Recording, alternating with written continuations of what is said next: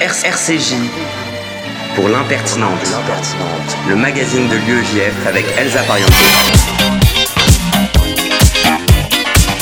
Bonjour à tous et bienvenue dans l'impertinente, l'émission de l'UEJF sur RCJ 94.8 que vous pourrez retrouver ensuite sur l'application et même en podcast sur Spotify.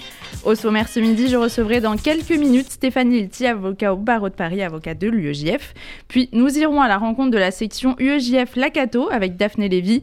Ce sera alors à Youssef Murciano, secrétaire national de l'UEJF, de nous parler de Toubishvat et de la semaine de la mémoire qui s'ouvre.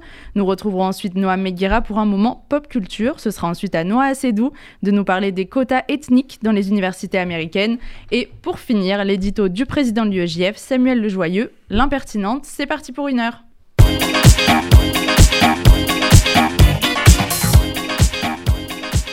Nous commençons tout de suite avec notre invité Stéphane Lilti. Bonjour. Bonjour. Vous êtes avocat spécialiste en droit du numérique et de la haine sur Internet. Vous êtes l'avocat de l'UEJF. Actualité euh, la plus récente, les, les procès d'Éric Zemmour euh, qui, qui s'ouvrent, se rouvrent euh, cette semaine. Euh, il doit être jugé en, appel jeudi pour contestation de crimes contre l'humanité après avoir soutenu en octobre 2019 sur CNews que le maréchal Pétain avait, entre guillemets, sauvé les juifs français. Une trentaine d'associations euh, se sont constituées partie civile, dont l'UEJF. Euh, quel est l'enjeu de ce procès? Qu'a-t-il été euh, acté dans un premier temps? Et, qu'attendez-vous euh, de cet appel? On attend de cet appel que la justice soit dite, puisque le tribunal correctionnel de, Paris a considéré que euh, Pétain, sauveur des Juifs, c'était pas une contestation de crime contre l'humanité, au motif que ce sont des propos qui ont été tenus à la télévision euh, dans un débat avec Bernard-Henri Lévy et que ces propos ont été proférés à brûle-pourpoint. C'est euh, un brûle-pourpoint, historiquement, cette expression signifie à bout portant. Mmh. Et donc le tribunal a considéré que peut-être Éric Zemmour n'a-t-il pas voulu euh, dire ce qu'il a dit et qu'il cherchait peut-être à, dire autre chose que ce qu'il a dit. Euh, je crois que la situation est claire. On a une vidéo, euh, on, entend Éric Zemmour répondre, à de reprendre à deux reprises Bernard-Henri Lévy sur le fait que Pétain a sauvé non pas tous les juifs, mais les juifs français. Alors il n'y a qu'un problème, c'est que euh, c'est que c'est le bilan de la Shoah en France. On sait bien que le tiers des déportés euh, de France étaient des Français. Donc la thèse selon laquelle Pétain aurait euh, sauvé les Juifs français en livrant les Juifs étrangers ne tient pas un instant.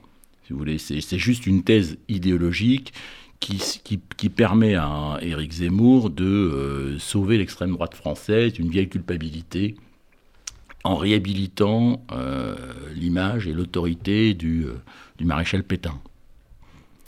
Euh, ce ne sont évidemment pas les, les, premiers procès pour Éric Zemmour. Euh, quand remonte le premier lors duquel l'UEJF s'est constitué partie civile et quels sont les résultats successifs alors, dans l'ensemble? Alors il y a 11 ans, on a, on, pour la première fois, on avait fait citer le polémiste Éric Zemmour en raison de ses propos sur les contrôles aux faciès.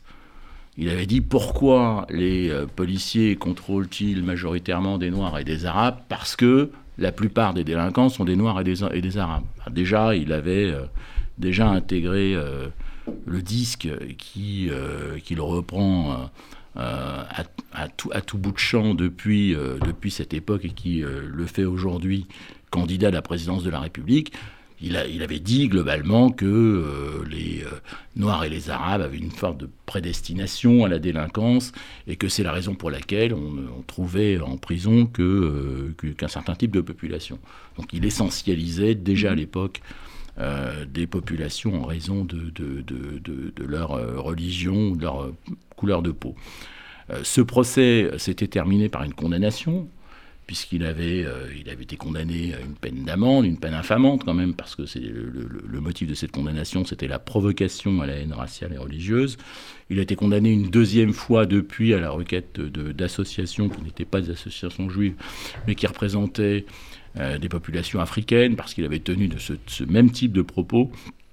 Donc il a deux condamnations au casier judiciaire dont la nôtre, mmh. et j'espère bientôt une troisième avec cette contestation de crime contre l'humanité qui est, qui est, véritablement infamante, qui plus est pour un juif. Hein. savoir que ce serait le premier juif de l'histoire du monde à être condamné pour négationnisme. vous voulez, le, Zemmour est atteint du, de la maladie de Crémieux qui transforme les Juifs d'Algérie à son stade terminal en négationniste et en pétainiste.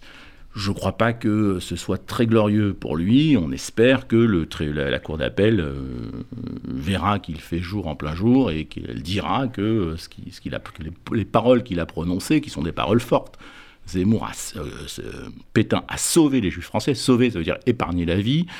Euh, 24 ben, 000 juifs français ont été déportés, ont été assassinés, parmi lesquels 8 000 enfants dont nous avons les lieux d'arrestation, les lieux d'internement et la date de la mort. Donc, je ne crois pas qu'on va refaire l'histoire à la cour d'appel. L'histoire, elle a été dite, elle a été faite. Simplement, ce que nous souhaitons, c'est que le délinquant Éric Zemmour soit traité comme pour ce qu'il est. Et à l'époque, il n'était pas encore candidat à la présidence de la République. C'est pas une affaire politique, euh, de mon point de vue. Le micro-carré du général de Gaulle de son appel du 18 juin était encore dans les cartons lorsqu'on a fait délivrer cette citation, qui est absolument apolitique et qui vise à conduire devant le tribunal correctionnel euh, Éric Zemmour, comme nous l'avions fait avec Forisson à l'époque. Mais est-ce que justement depuis ce changement euh, de posture de polémiste à euh, candidat à la présidence de la République, il y a eu un changement de posture de sa part dans sa défense ou non, pas du tout. Je ne crois pas que ça, ait la moindre, la moindre incidence. Zemmour polémiste et Zemmour candidat disent la même chose, se défendent de la même façon, mettent en cause les mêmes populations. Et euh, on est, euh, de tout, à tout point de vue, c'est la, même lâcheté qui, prévaut dans, dans, sa défense, qui consiste à dire que euh, la liberté d'expression doit être assurée, que elle est bâillonnée, cette liberté d'expression, par des associations communautaristes qui souhaitent le faire taire. Mais écoutez, non, moi je pense que les électeurs se prononceront dans les urnes et les juges se prononceront dans le prétoire. Voilà. Et euh, je pense que, je considère que euh, une condamnation ferme doit être euh, prononcée par la Cour d'appel de Paris. Réponse jeudi. Et quelle est la peine demandée ou encourue, souhaitée de Alors, la, la, la, peine demandée, enfin, la, peine, la peine encourue est de l'ordre d'une année d'emprisonnement. Elle ne sera pas prononcée, bien sûr. Nous ne travaillons pas pour qu'il soit embastillé.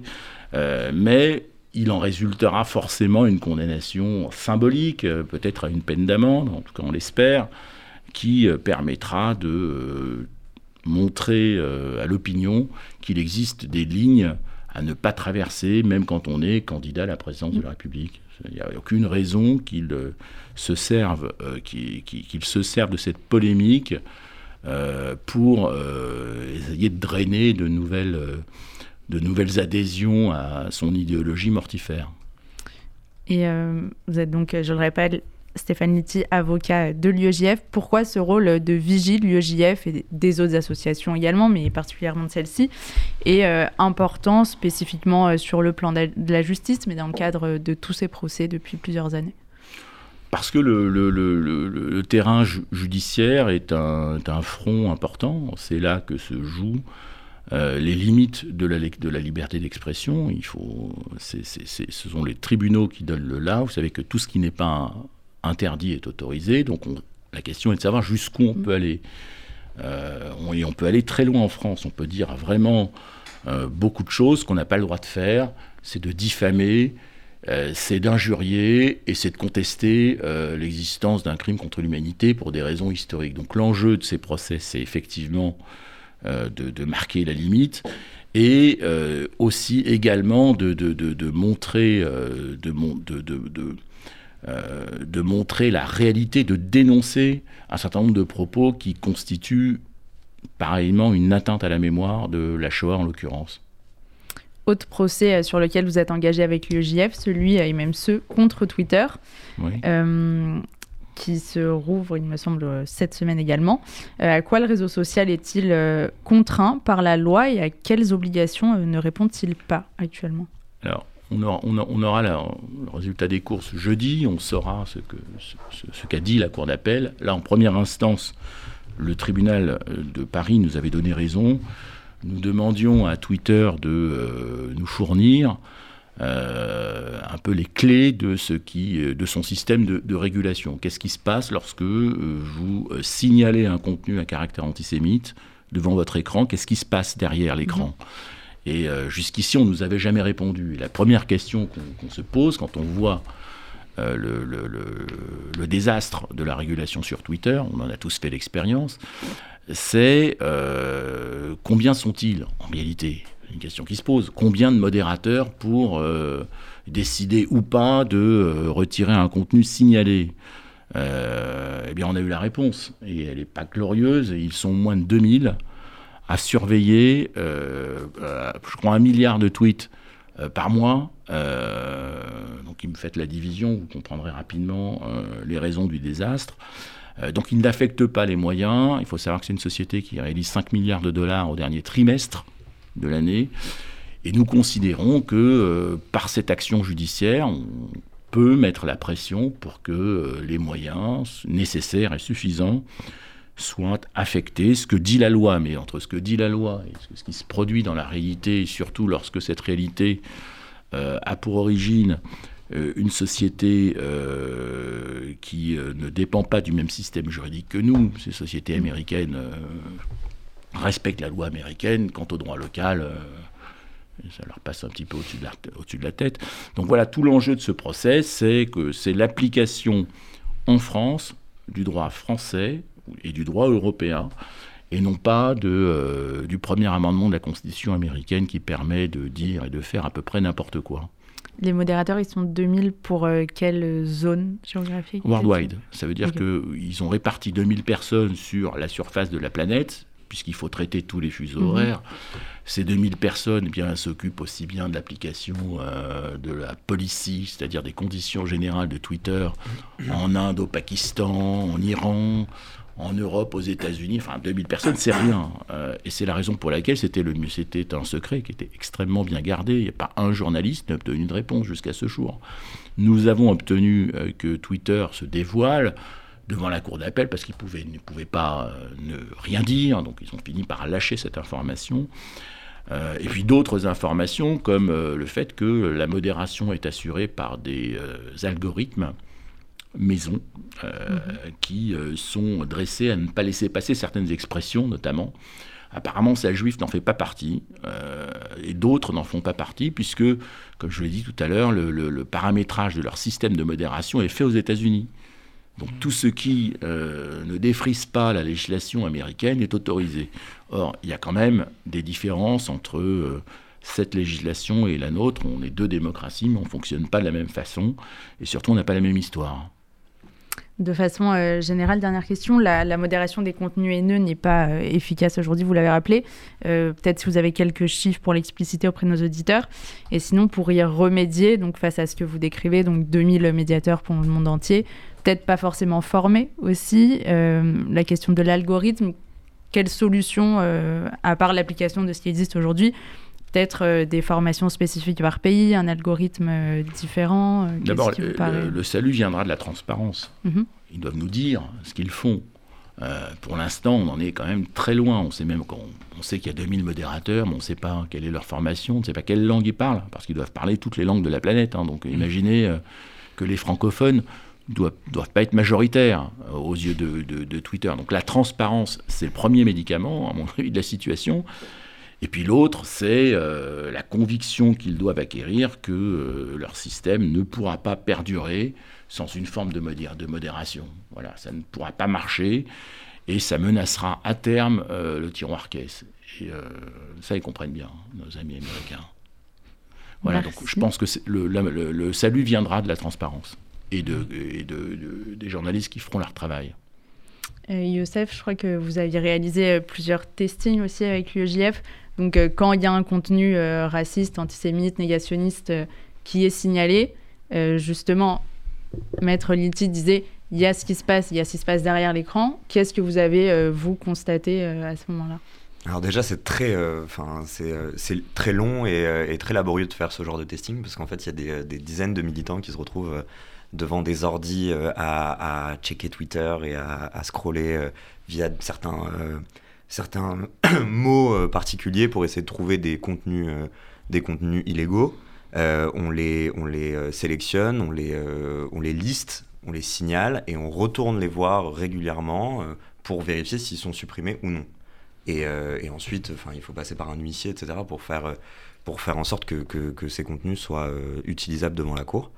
Et bah, c'est très dur à faire ce genre de testing pour les militants parce qu'en réalité, enfin c'est des, insultes, des dizaines et des dizaines d'insultes qu'on lit euh, sur, euh, sur des sessions de deux heures. Euh, bon, on arrive à se mettre dans une ambiance particulière, on se met tous ensemble à essayer de, de, trouver, de trouver le pire message antisémite pour, pour essayer de dédramatiser et d'en rire un petit peu, mais c'est quand même quelque chose de vraiment particulier. Et des suppressions peu fréquentes, en tout cas, qui prennent du ah temps. Bah, il y a les chiffres, les chiffres qu'on mm. présente devant la cour, enfin, sont éloquents. Je me souviens plus des pourcentages exacts, mais en tout cas, il y a plus Ils de... étaient en moins, moins, de, moins de 20% des contenus voilà, Voilà, c'est ça. Nous, moi, je me souviens. Après 5 jours, etc. Alors que là, avec. par, contre, par contre, un contenu qui vous présenterait euh, une femme dénudée euh, ah oui, disparaît instantanément. c'est ce que je vous dis, c'est une question de différence d'approche culturelle et légale.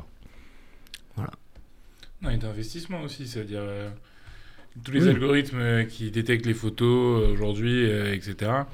C'est aujourd'hui des algorithmes qui ont été, qui ont été comment dire, développés, mais aussi avec beaucoup de systèmes de, de machine learning qui demande des, des investissements humains et euh, financiers colossaux et la lutte contre le racisme, vu qu'en fait c'est spécifique à la France, puisqu'au final c'est l'un des seuls pays qui a cette législation-là sur le racisme, puisque aux États-Unis on parlera plus de hate speech et de euh, plus euh, d'insultes personnelles.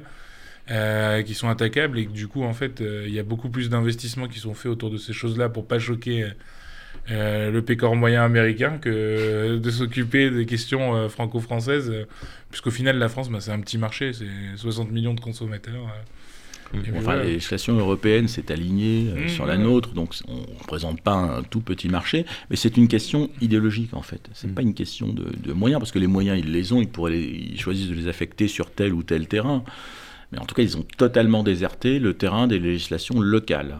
Hein, c'est leur problème, c'est ça, c'est qu'ils ils ne veulent pas avoir à se soumettre à d'autres législations que la leur. Et d'ailleurs, lisez leurs conditions générales, ils donnent attribution de compétences euh, aux tribunaux euh, californiens, même quand vous êtes euh, vous habitez à mhm. Clichy-sous-Bois, vous voyez.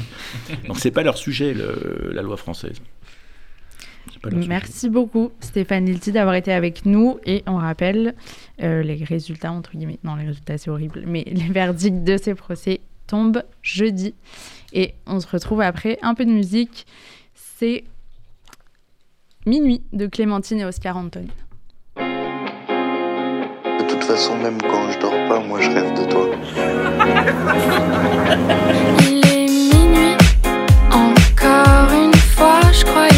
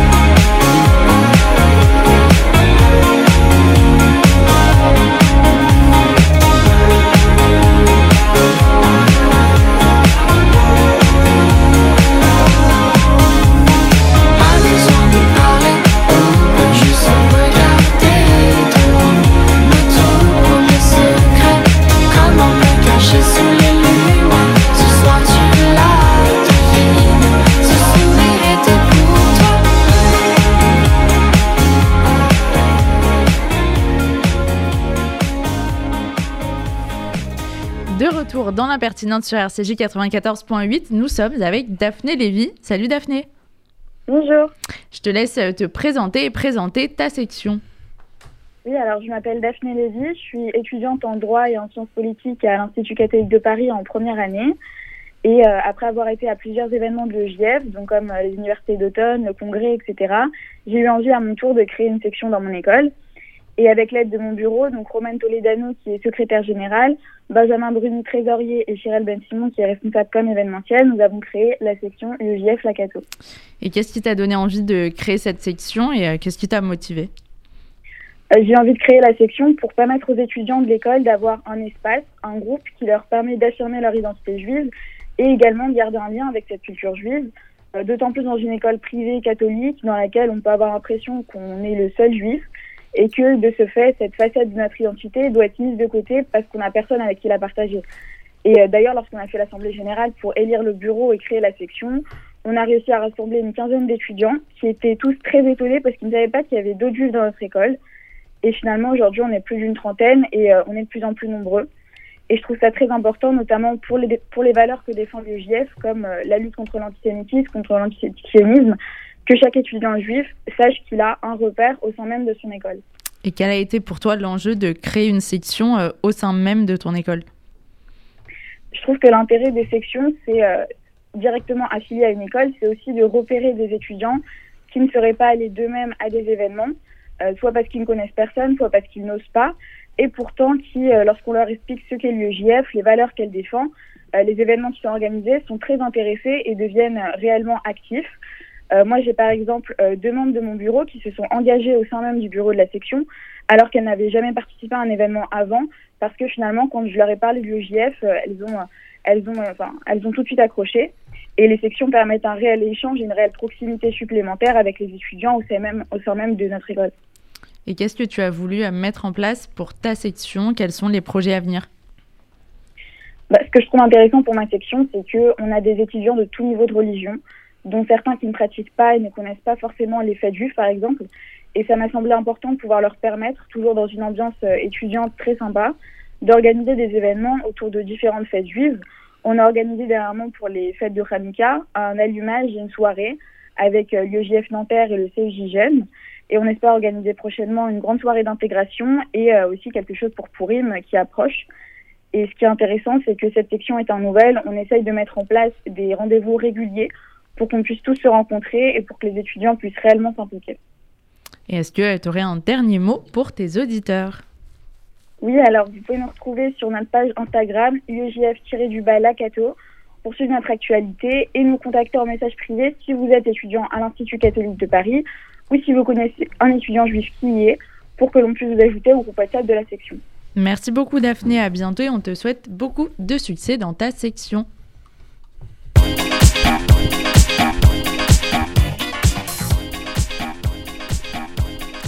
Et on retrouve tout de suite Youssef Murciano, secrétaire national, pour nous parler des actus de l'UEJF.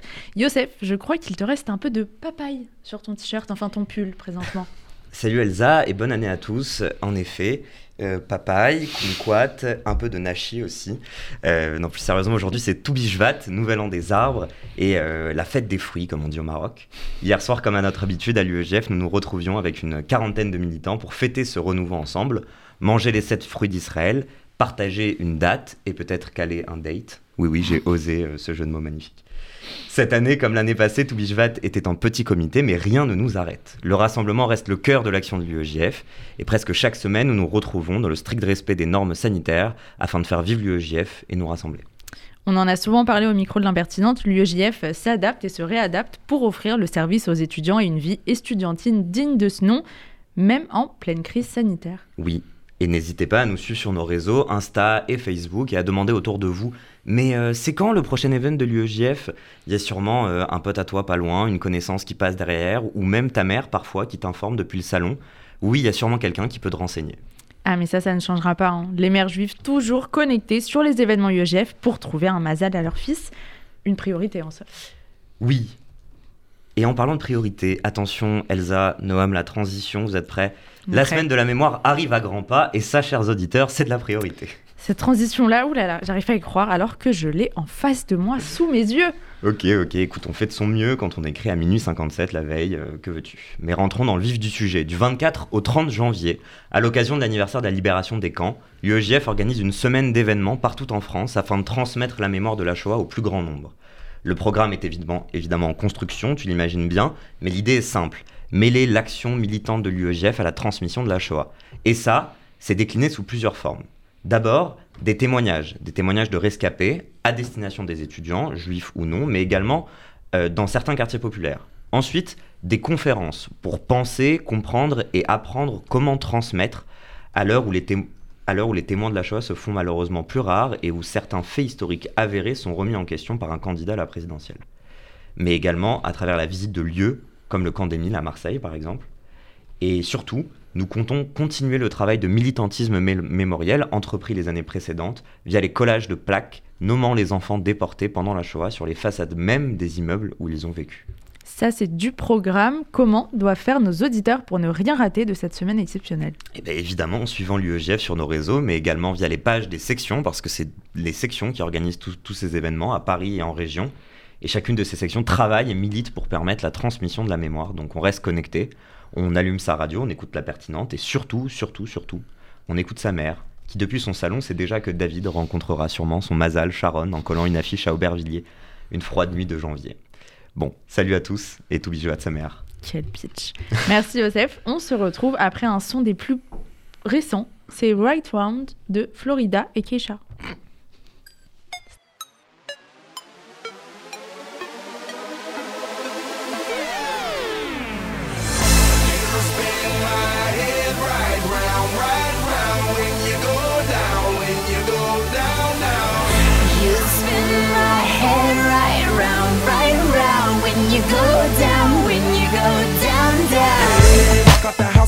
Swagger, hop in that whip, yo, I got places to go. People to see, time is precious. I look at my Cartier out of control. Just like my mind where I'm going, the women, the shorties know nothing but clothes. No stopping at my Pirelli's on. Unlike my jewelry that's always on. I know the storm is coming, my pockets keep telling me it's gonna shower. Call up my homies, it's on and popping the night, cause it's meant to be ours. We keep a fadeaway shot, cause we ballin' this platinum patron every hour. Look, mama, ow, you just like the powers. Girl, you the truth with all that goody power, cause.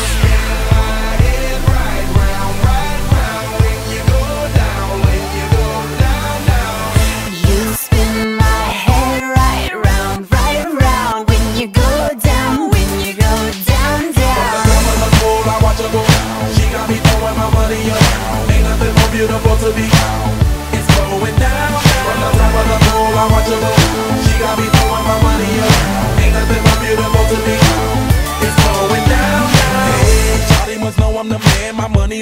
like a number one fan. Don't open my mouth, let her talk to my fans. My Benjamin Franklin's. A couple of grands, I got rubber bands. My paper planes making a dance. Get dirty all night, that's part of my. We building castles that's made out of. She's amazing, on fire blazing, hotter than Cajun. Girl, won't you move a little closer? Time to get paid, it's maximum wage. That body belong on a poster. I'm in the days, that bottom is waving at me like, damn it, I know you. You run the show like not a hoster. Tell me whatever, and I'll be your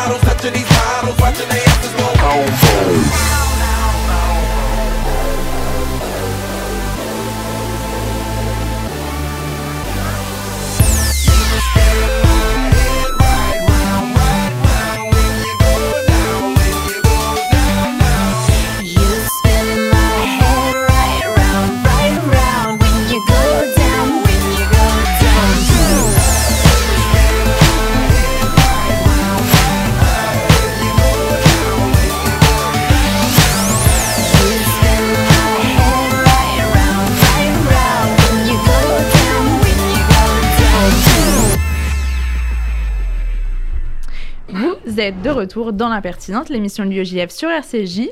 Noam Meguira, bien le bonjour. Bien le bonsoir. Tu vas nous parler euh, nostalgie, fan service et business. Gros programme pour un retour en fanfare.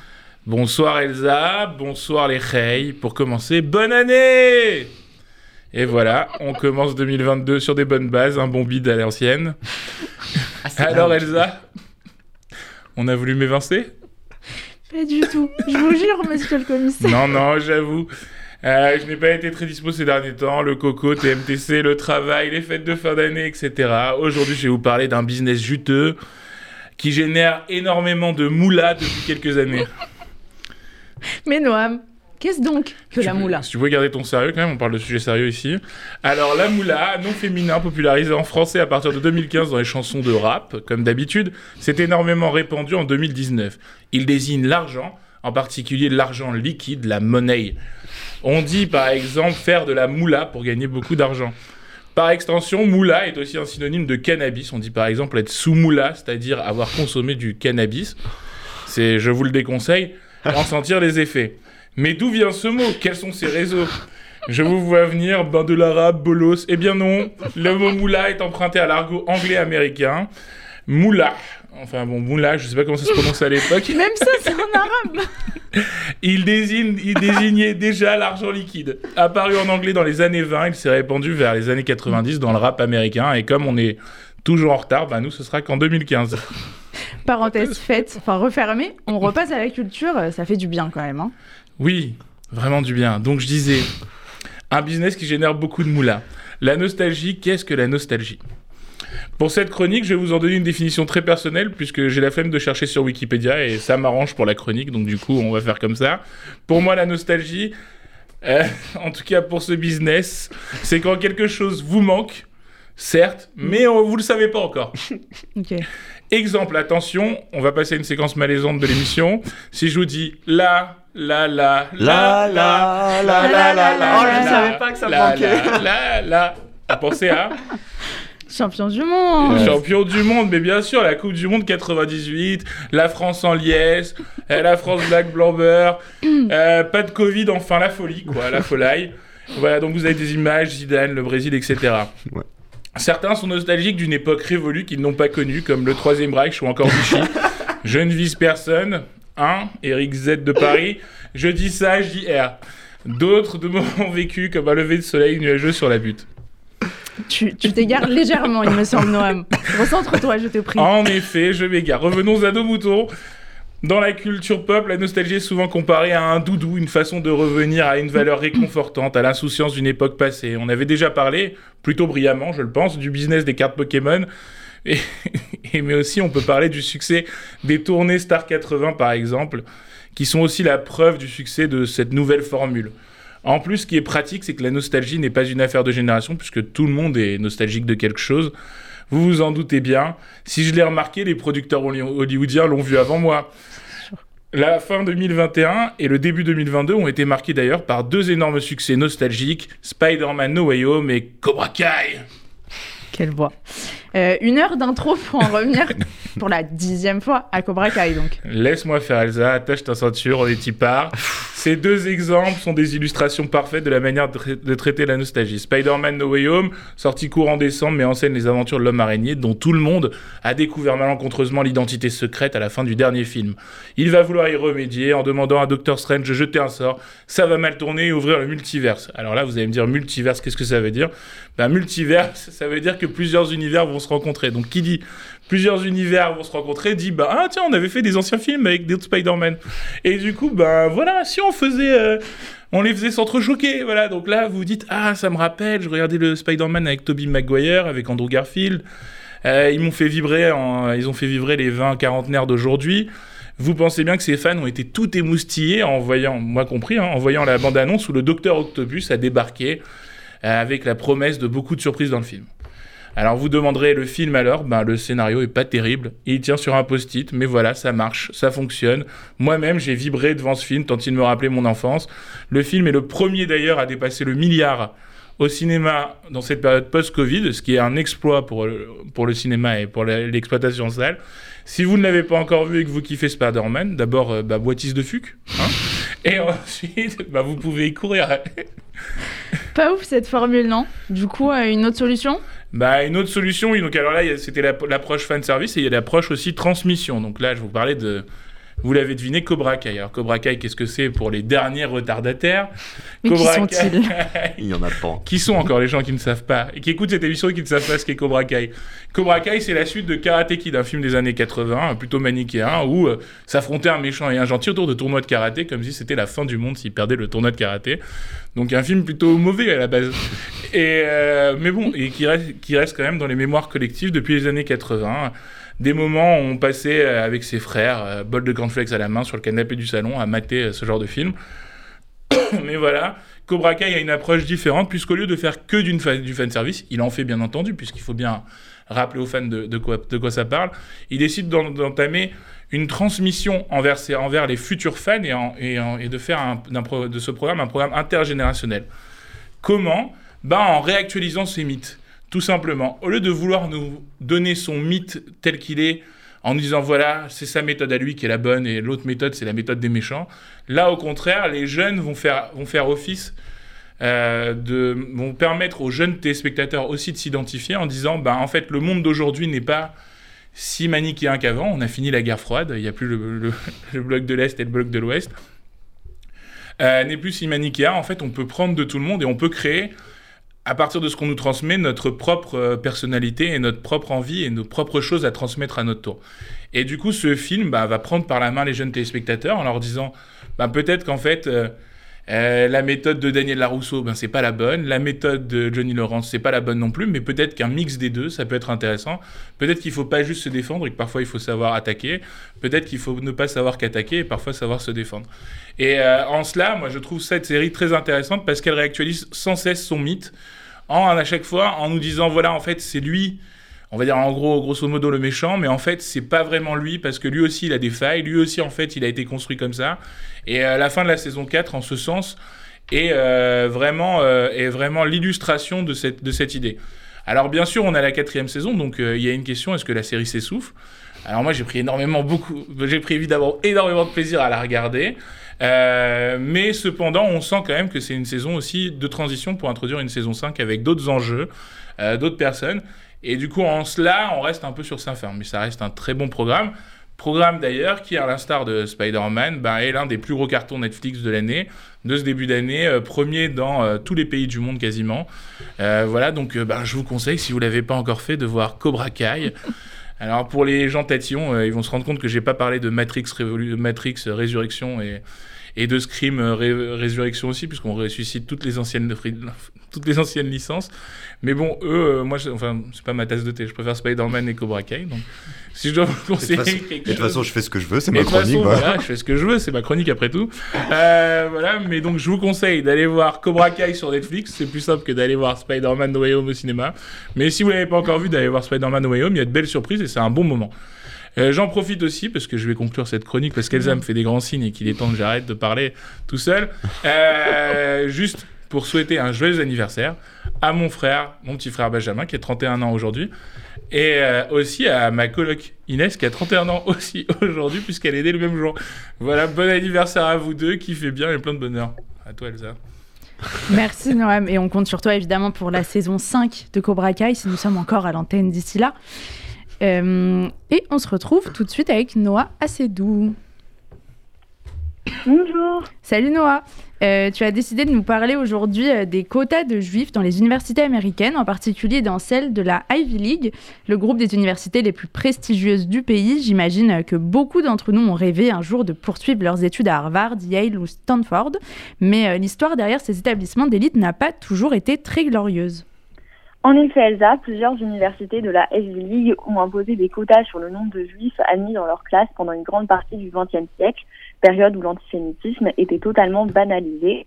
L'existence de quotas d'étudiants juifs dans plusieurs universités était un fait connu, mais pour Stanford, ce n'était qu'une rumeur.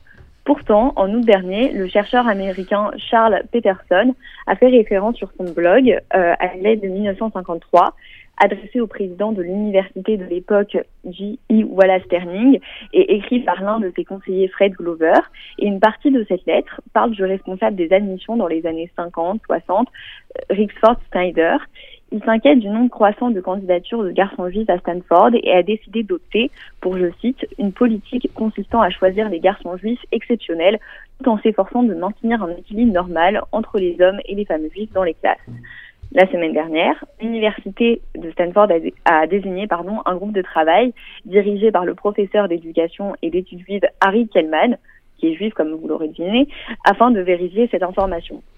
Et est-ce que euh, cette lettre, qui est relativement récente, est la première à parler des quotas de juifs dans les universités ou c'est un phénomène euh, beaucoup plus ancien? C'est un phénomène un peu plus ancien. Alors, vu qu'on parle des grandes universités américaines, je me dois de développer un petit peu ma réponse. Donc, au début du XXe siècle, les Juifs, notamment ceux d'Europe de l'Est, ont immigré dans le pays de l'American Dream euh, pour fuir les discriminations qu'ils subissaient.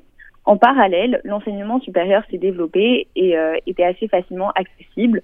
Au lendemain de la Première Guerre mondiale, la sélection par hérédité a été introduite pour réduire le nombre d'étudiants immigrés dans les grandes universités de la côte Est. L'idée est d'empêcher qu'une majorité des étudiants d'immigrés, en particulier les juifs, aillent à l'université afin que beaucoup, euh, alors que beaucoup d'auteurs reconnaissaient aux juifs leur coût du travail acharné et leur réussite. Alors pourquoi prévoir une telle mesure, de plus en refusant certains étudiants juifs studieux, voire plus studieux que des Américains, entre guillemets, pure souche, euh, la réputation des établissements pourrait être en danger je suis d'accord avec toi, Elsa, mais il faut bien comprendre euh, qu'on le reconnaissait uniquement ses qualités parmi un flot de haine qui se retrouvait à l'université et plus globalement au sein de la société. Les Américains, du moins les dirigeants de certaines grandes universités, ne voulaient pas que les anciennes élites aient des résultats inférieurs aux Juifs. La mise en place de quotas à leur égard n'était donc pas perçue comme une mesure particulièrement choquante au point de nuire à la réputation des universités. Elle a été contestée, mais certaines universités ont toutefois trouvé d'autres moyens plus subtils d'exclure les Juifs de leur banc. Le président de la prestigieuse université d'Harvard, Lowell, a par exemple imposé en 1922 un quota de 15% de juifs maximum. Il estimait que c'était aussi une bonne mesure pour les juifs car elle empêcherait d'augmenter davantage l'antisémitisme au sein de l'école. Lowell a été euh, très critiqué, notamment par la presse, et a décidé d'instaurer le critère de diversité géographique pour trier ses étudiants. Visiblement, sa mesure était plus slow que well, mais son successeur, Conan, a assoupli cette exigence de telle sorte à ce que les étudiants juifs puissent à nouveau intégrer l'université sur la base du mérite. Même si des quotas sur les étudiants juifs ont été établis, Harvard n'a pas perdu sa réputation. Hein. Elle est toujours la meilleure université du monde dans beaucoup de classements. Euh, Est-ce qu'encore aujourd'hui, on retrouve des dispositions semblables dans les universités de la Ivy League? Alors les choses ont tout de même changé aujourd'hui. Les quotas pour les juifs ne sont plus utilisés depuis la fin des années 60 environ, mais beaucoup pensent qu'il y a encore certains problèmes, dont certains basés sur l'hérédité, qui empêchent ces universités d'être totalement fondées sur la méritocratie. Le journaliste américain Daniel Golden estime en effet que dans la grande majorité des universités sélectives, les enfants d'anciens élèves représentent environ 10 à 25% de la population. Perso, je pense que les fils d'eux ne sont pas favorisés dans les établissements d'élite uniquement grâce aux relations de leurs parents. Ils sont aussi favorisés car leurs parents ont les moyens de donner une certaine éducation à leurs enfants. Ces dernières années, plusieurs universités américaines mènent pourtant des politiques pour faire basculer la balance de l'autre côté. Tout à fait, Elsa. L'université de Berkeley, notamment, a mis en place en 2003 une politique de discrimination positive, encourageant l'admission de minorités défavorisées, les Noirs et les Hispaniques. Certains la considèrent comme efficace, alors que d'autres pensent qu'elle est euh, inégalitaire à l'encontre des autres minorités défavorisées comme les Asiatiques. Cette stratégie ne fait donc pas l'unanimité, mais elle constitue en soi une avancée vers un système un peu plus égalitaire. Oui, je me sentais obligée de conclure en parlant encore une fois des inégalités à l'école. Merci beaucoup, Noah. De rien. Et on retrouve tout de suite Samuel Lejoyeux, le président de l'UEJF, pour son édito de la semaine. Bonjour Samuel. Bonjour Elsa. Euh, merci beaucoup. J'aimerais te parler euh, aujourd'hui de mon genre littéraire préféré, euh, la dystopie.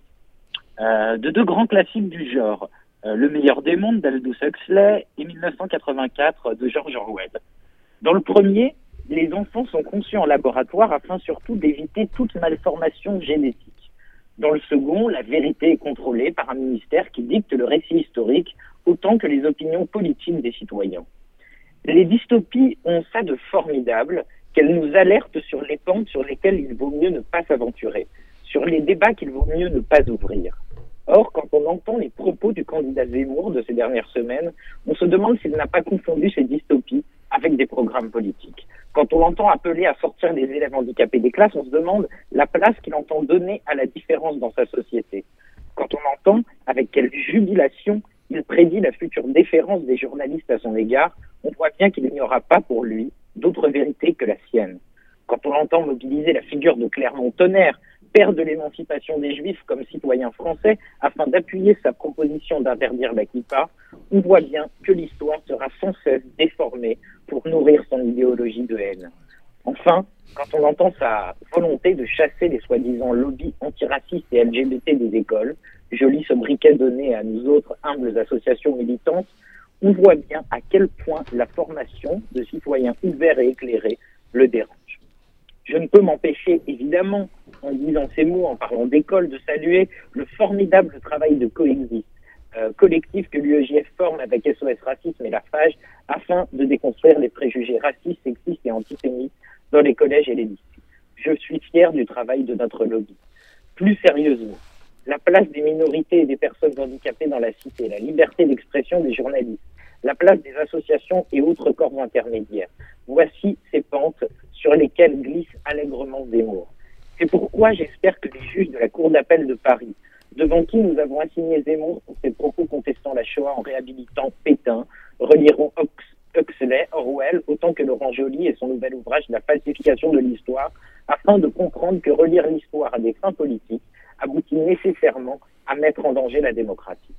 Et bien sûr, je ne peux pas euh, finir cet édito euh, sans euh, me féliciter, me féliciter pour la, une information qui vient de tomber, la condamnation d'Éric Zemmour à 10 000 euros d'amende pour ses propos comparant les mineurs isolés à des violeurs et des voleurs. Voilà, c'est une première décision qui est importante. Voilà, on n'a pas le droit d'essentialiser. Euh, Stéphane Liltier, en début d'émission, euh, racontait brillamment les raisons pour lesquelles nous avons assigné euh, Éric Zemmour, voilà une première condamnation qui euh, en appellera, j'en suis sûr, euh, une seconde. C'est important pour défendre ces valeurs démocratiques. Merci à toi. Merci Samuel et à très vite pour à nouveau partager ta vision au micro de l'impertinente. L'impertinente RCJ 94.8, c'est maintenant l'heure de se quitter. C'est un vrai plaisir de partager cette émission avec vous tous. Un grand merci à tous invités chroniqueurs et merci à Louise pour la réalisation de cette émission. On se retrouve très vite de bonne humeur révoltée et impertinente. D'ici là, retrouvez l'émission en podcast sur l'application et la suite des programmes d'RCJ à partir de 23h. RCJ pour l'impertinente, le magazine de l'UEJF avec Elsa.